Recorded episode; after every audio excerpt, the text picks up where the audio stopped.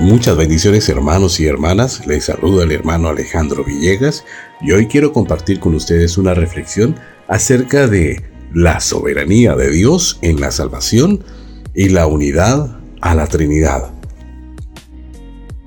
La soberanía divina en la salvación involucra a cada una de las tres personas de la divinidad, el Padre, el Hijo y el Espíritu Santo.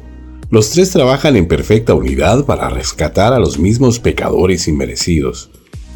Dentro de la Trinidad hay un propósito salvífico, un plan salvífico y una función salvífica.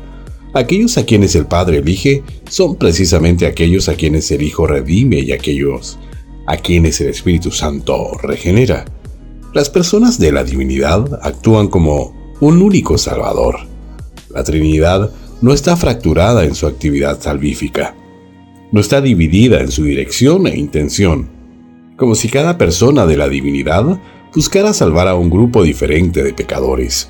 Por el contrario, cada miembro de la Trinidad se propone y procede irresistiblemente a salvar a un mismo pueblo, el pueblo elegido de Dios. Lamentablemente muchos creen lo contrario.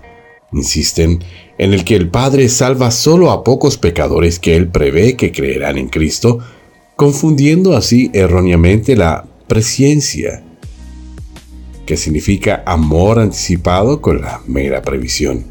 También imaginan que Cristo hipotéticamente murió por todos los pecadores, un grupo diferente del que salva el Padre, asumiendo ingenuamente que solo hay un significado para las palabras escriturales, mundo y todos. Además afirman que el Espíritu salva a otro grupo, es decir, a algunos pecadores a los que Él corteja. Lamentablemente confunden su llamado interno y salvador con su convicción general y no salvadora. Según este esquema permeable, se supone que las tres personas de la divinidad persiguen a tres grupos diferentes de individuos, pocos, todos y algunos. Así las personas de la divinidad están muy divididas en su actividad salvadora Peor aún, el pecador, no Dios, reina como determinante en su salvación. Pero la Biblia enseña lo contrario. Las escrituras revelan una unidad perfecta dentro de la Trinidad, una unidad perfecta entre el Padre, el Hijo y el Espíritu en sus actividades salvíficas. La palabra de Dios enseña que la divinidad actúa como un salvador en la salvación de un pueblo. La verdad es que el hombre no es soberano en la salvación. Dios lo es. Los tres miembros trabajan juntos con absoluta soberanía e inquebrantable determinación para salvar a las mismas personas para su propia gloria. Esto se logra mediante el libre ejercicio de la autoridad suprema de los tres miembros de la Trinidad. Considera el papel que cada uno desempeña en esta salvación cohesiva. La soberanía del Padre. Antes de la fundación del mundo, Dios eligió a las personas, sin merecerlo e indignas como son, para que fueran objeto de su gracia salvadora. Segunda de Timoteo 1.9. El apóstol Pablo escribe, nos eligió en él antes de la fundación del mundo. Efesios 1.4.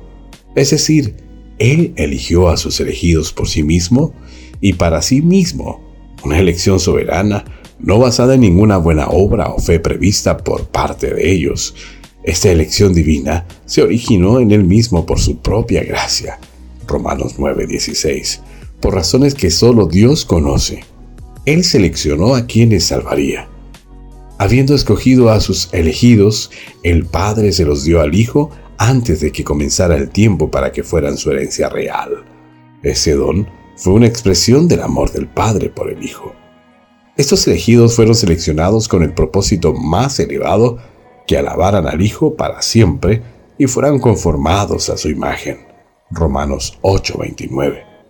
El Padre entonces, en la eternidad pasada, comisionó al Hijo para que entrara en el mundo para comprar la salvación de los elegidos. Además, el Padre ordenó al Espíritu Santo que regenerara a esos mismos elegidos. Así pues, su salvación fue preordenada y predestinada por la voluntad soberana de Dios antes de la fundación del mundo. Efesios 1:5. Los nombres de los elegidos fueron entonces escritos en el libro de la vida. Apocalipsis 13:8 Apocalipsis 17:8. Bajo la dirección del Padre, las tres personas de la divinidad acordaron irrevocablemente ejecutar la salvación de este pueblo elegido. Esa es la gracia soberana de Dios Padre en la eternidad pasada. La soberanía del Hijo. Habiendo recibido hace mucho tiempo del Padre los nombres individuales de los elegidos, Jesucristo vino a este mundo para comprar su salvación con una intención singular. Cristo se propuso morir por su verdadera iglesia, aquellos que le fueron dados por el Padre en la eternidad pasada. Él declaró, Yo doy mi vida por las ovejas. Juan 10:15. Atado por la devoción a su esposa elegida, Cristo amó a la iglesia y se entregó a sí mismo por ella. Efesios 5, versículos 25. Con este designio definido en la cruz, Jesús compró con su propia sangre a todos aquellos que estaban predestinados a creer en Él. Hechos 20:28. No se limitó a hacer posible la salvación, no hizo una redención hipotética, más bien, Él realmente salvó. Cristo no se quedó corto en el Calvario, sino que adquirió a todos aquellos por los que pagó. Jesús realmente aseguró la vida eterna para sus ovejas. Ninguno por quien Él murió perecerá jamás. Esa es la gracia soberana de Dios, el Hijo hace dos mil años en su muerte salvadora. Y la soberanía del Espíritu. Además, el Padre y el Hijo enviaron al Espíritu Santo a este mundo para aplicar la muerte salvadora de Cristo a todos los elegidos. A medida que se proclama el Evangelio, el Espíritu emite una llamada interior especial a estos elegidos, aquellos elegidos por el Padre y redimidos por el Hijo. El Espíritu regenera poderosamente sus almas espiritualmente muertas, levantándolas de la tumba del pecado a la fe salvadora en Cristo. Jesús afirmó, todo lo que el Padre me da, Jesús afirmó, todo lo que el Padre me dé, vendrá a mí. Juan 6:37. Esta actividad salvadora es inalterablemente cierta porque Dios atrae. Atrae a Cristo a todos estos dados. El Espíritu les concede el arrepentimiento y autoriza en ellos la fe salvadora.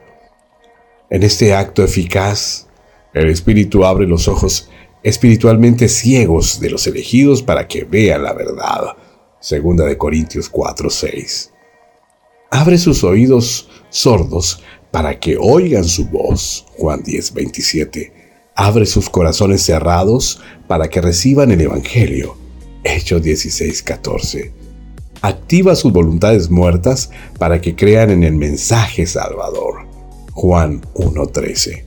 El Espíritu vence toda resistencia y triunfa en los corazones de los elegidos. Esta es la gracia soberana de Dios, Espíritu Santo, dentro de tiempo.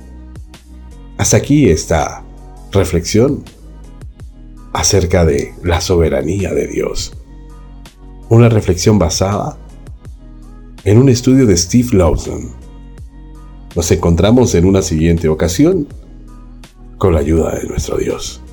Bendiciones para sus vidas.